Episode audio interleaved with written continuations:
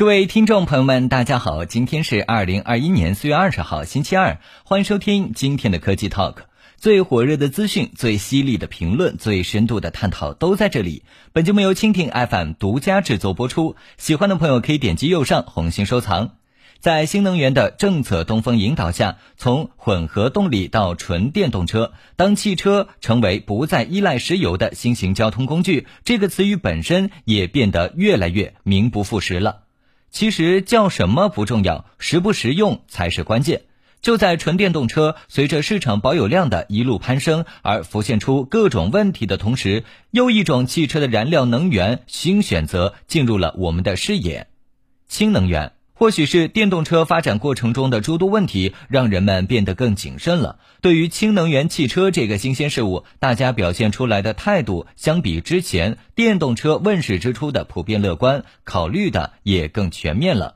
并在经济性、环保性、安全性、可持续发展性等方面都提出了相关的质疑。那么，这些担心是否真的有必要呢？产能高、可持续、无污染。氢能作为一种燃料被运用，其实已经不是一件新鲜事了。早在19世纪，人们就已经开始对氢能应用装置进行探索，以氢燃料电池和氢内燃机为代表的应用装置原型机也得以开发，而且在航天航空领域，氢能已经得到了广泛的应用。液氢作为火箭发动机的首选燃料，在包括阿波罗登月任务、旅行者号、土星任务在内的许多太空任务中被用于运载火箭的高级阶段推进器。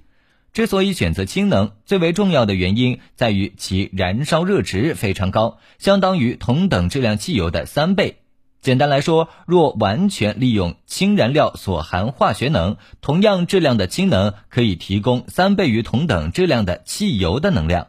且氢能来源广泛，燃烧产物是水，清洁无污染，能够满足人类社会可持续发展的需要。因此，无论从能源的角度还是环保的角度，氢能无疑是最具前景的能源之一。如何利用氢能让汽车跑起来？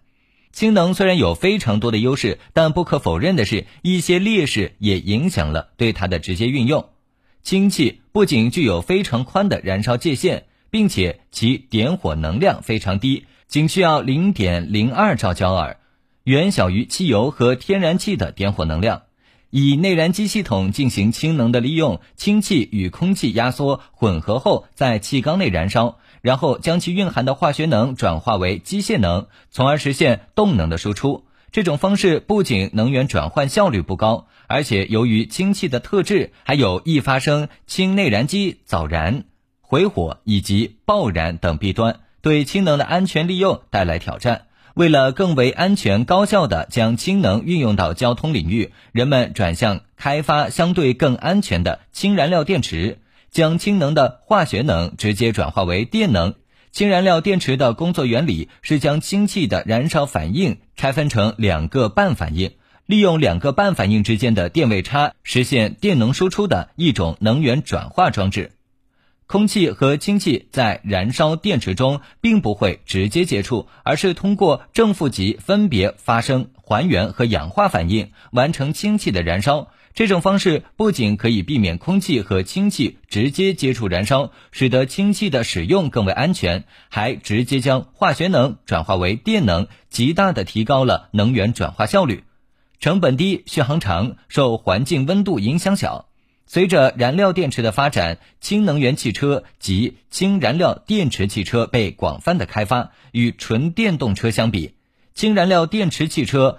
由于只需要补充氢气即可完成行驶距离的提升，因此在较高的续航里程前提下，氢燃料电池车的燃料电池系统成本远小于纯电动车的电池系统成本。同时，由于燃料电池属于能源转化装置，能够实现低温冷启动，并且在启动后可稳定的输出热量，使得燃烧电池维持在一个恒定的温度下运行，几乎不受环境温度的影响。同时，由于氢燃料电池的续航里程受储氢量的控制，氢燃料电池汽车还具有可以媲美甚至超越传统燃油汽车的续航里程长度以及非常短的燃料加注时间。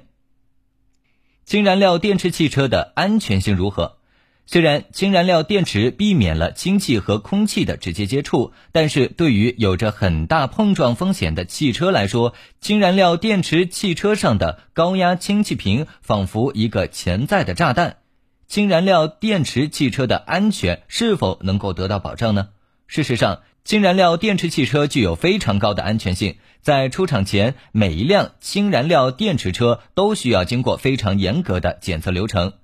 车中高压氢气瓶的安全性和可靠性需要经过全面的设计和测试，达到与标准 CNG 发动机相当的安全性水平。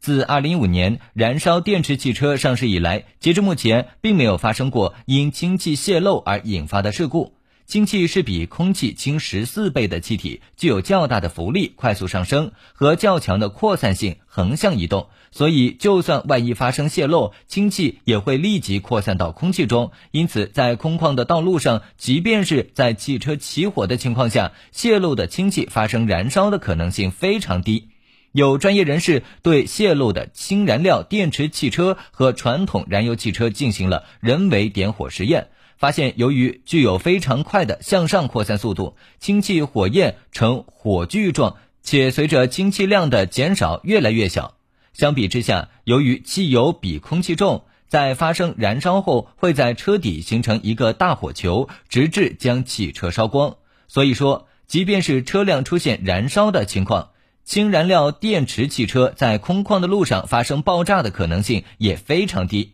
一般而言，在非常特殊的情况下，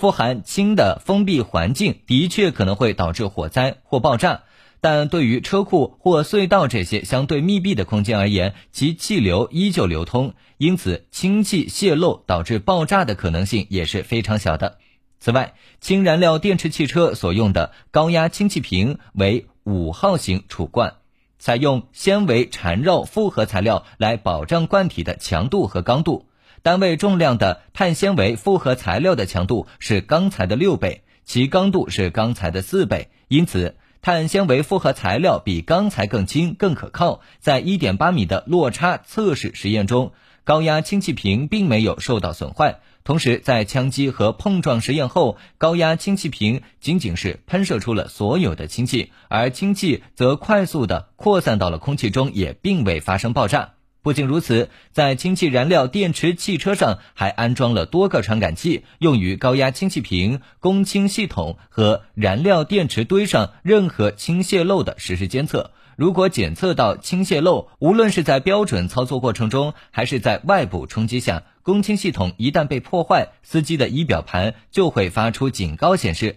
在氢燃料电池汽车中，还有一个安全系统。在这时也会被触发，从而关闭高压氢气瓶的阀门，防止氢气从罐中喷出。如果发生火灾，导致氢气瓶周围的温度升得过高，安全系统还设置了最后一重保护，强制将氢气从燃料箱排出到大气中，从而避免全车被焚化的悲剧。综上，氢燃料电池汽车具有非常高的安全性及可靠性。以上就是本期科技 Talk 的内容，我们下期见。